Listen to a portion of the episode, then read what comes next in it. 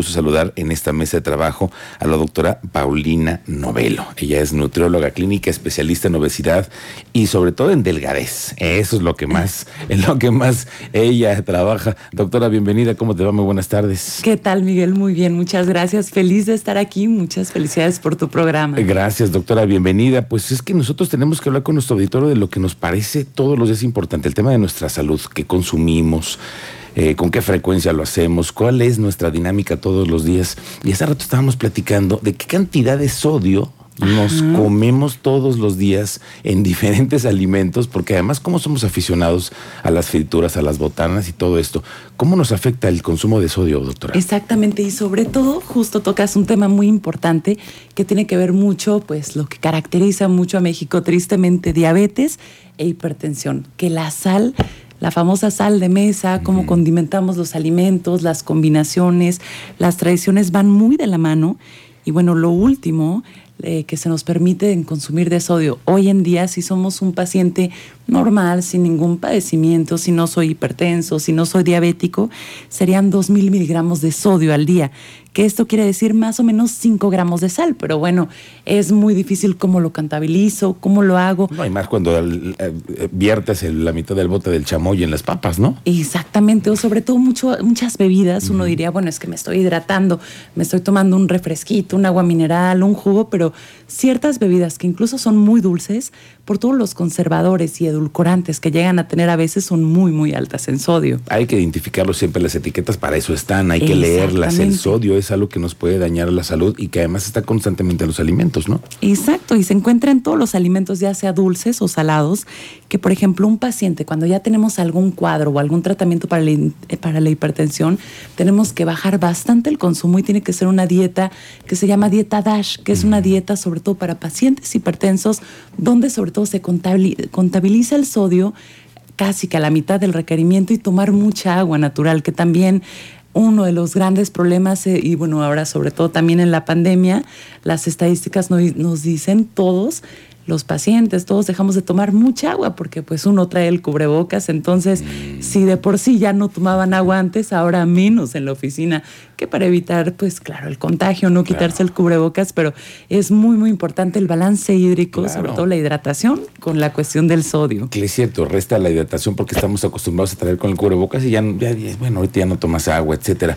Oye, doctora, a ver, cuéntanos qué es lo que tú ves cuando tú eh, consultas diariamente a hombres y mujeres que buscan bajar de peso, que tratan de cambiar su forma, sus hábitos de consumo todos los días, pero después de la pandemia, ¿qué has encontrado tú en los padecimientos que tú eh, consultas? Exactamente, y justo hubo un fenómeno, digo, ya desde el año pasado, más o menos lo que subieron los pacientes en promedio durante el año de pandemia.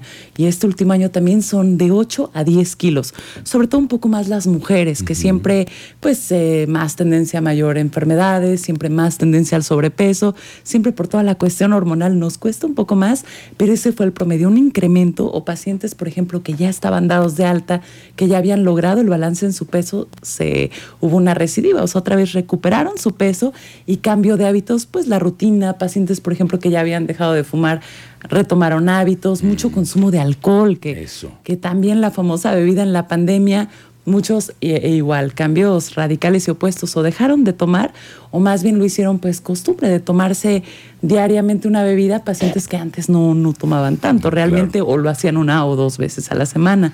Y es que también el tema post-COVID, al final de cuentas también nosotros lo que hicimos en la pandemia va a tener alguna consecuencia, ¿no? Y más si, tuviéramos, si tuvimos COVID, ¿no? Exactamente. ¿Por qué? Porque el nivel de entrenamiento, la gente no puede retomar el ejercicio de inmediato, se volvieron muy sedentarios, les cuesta volver a entrenar, el sabor de las cosas, muchos pacientes mm. igual duraron mucho tiempo sin el olfato, sin sabor, entonces se pierde un poco ahí la cuestión y empiezan a comer más pan, más el famoso carbohidrato, que si la galleta, las harinas, el sopecito, frituras. Y también otra de las cosas generó mucha ansiedad. Antes, digo, por supuesto, siempre ha existido pacientes que toman su medicamento psiquiátrico. Depresión y ansiedad es uno de los trastornos más comunes hoy en día, pero ahora tras la pandemia muy acentuado.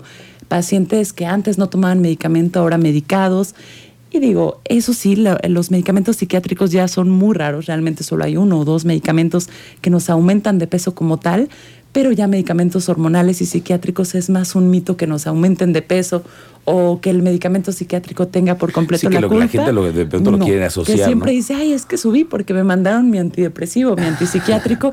no, ese es un mito ya muy común en los 90s, 80s, pero hoy en día se sabe que no, ya están totalmente actualizados para no mermar el peso ni interferir tanto en el porcentaje Oye, de grasa. doctora, y la gente que nos está escuchando y que dice, ay, yo tengo ganas de empezar a cambiar mis hábitos de consumo, danos tres tips como para poder empezar a hacer un cambio desde casa. Y primero yo sé que también nos tenemos que cambiar el chip. Exacto. Primero que digamos, ya tengo que bajar, ya le tengo que parar a algún alimento que consumo, algún refresco, alguna bebida, en fin.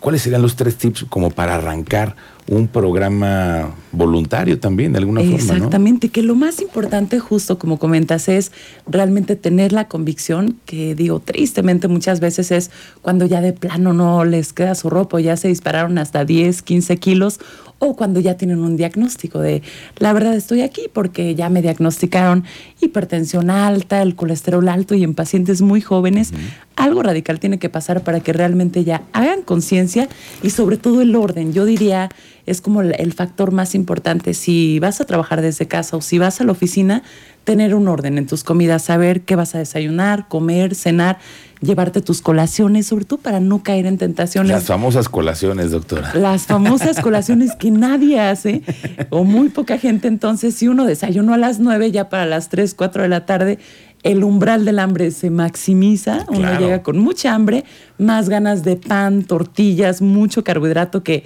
también es mucho sodio y tenemos que contabilizarlo muy bien. O nosotros, los mexicanos, que nuestra dieta, yo muchas veces le digo que es una dieta amarilla. La verdad es una dieta de muchas harinitas, que si el tamal, la tortilla.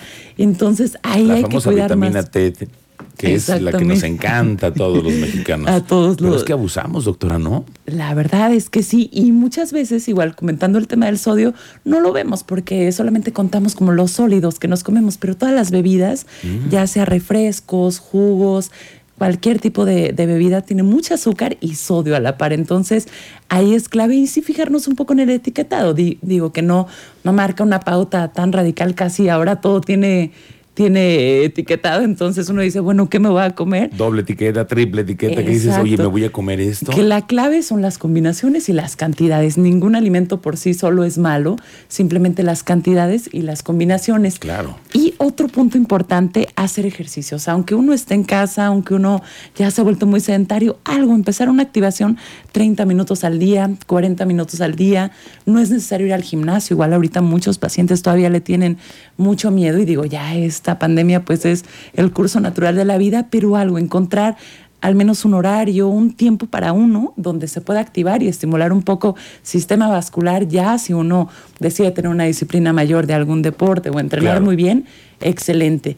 Y por último, el tema de la bebida, controlar mucho por ahí ese factor que se, se les llega a ir mucho el alcohol. Eh, la cervecita. Las cervezas, alcohol, que digo, lo que no, no que no engorde, pero lo que no merma tanto el tratamiento, la dieta, whisky o tequila con agua, pero pues prácticamente lo, lo menos posible, pero controlar mucho. Si uno quiere bajar No de mezclar peso. con, con alcohol, ¿no? Que son las, las bebidas ya con- cuando haces cubita, que ya le pones coca, que le pones agua, que todo no, eso. no combinar tanto refresco ahí, así lo, lo menos posible. O si realmente queremos ponernos en un tratamiento y controlar mucho el peso y grasa, pues unos días o un mes, dos meses de desintoxicación vale mucho la pena la, la bebida. Doctora Paulina Novelo, te vamos a invitar para que nos des este tipo de consejos y nos ayudes a que nuestro auditorio también entre y cambiemos un poco el chip para Claro. mejorar nuestra calidad de vida, que es también algo en lo que buscamos que nuestro auditorio tenga una fortaleza. Te agradezco mucho que hayas Claro venido sí. hoy, doctora. ¿Dónde te podemos encontrar en redes sociales? Gracias, Miguel. Yo encantada. Al contrario, me pueden encontrar en Instagram como nutróloga Paulina Novelo. Ok. En Facebook también, Twitter también. Y yo feliz por ahí. Les voy a hacer varios posts, vari- varios tips. Y eh, la clínica está en Star Médica, eh, aquí en Querétaro. Ok, doctora, pues muchas gracias por visitarnos esta tarde y hablarnos de la nutrición y tú que eres especialista en obesidad y como decimos más, en delgadez. Así es.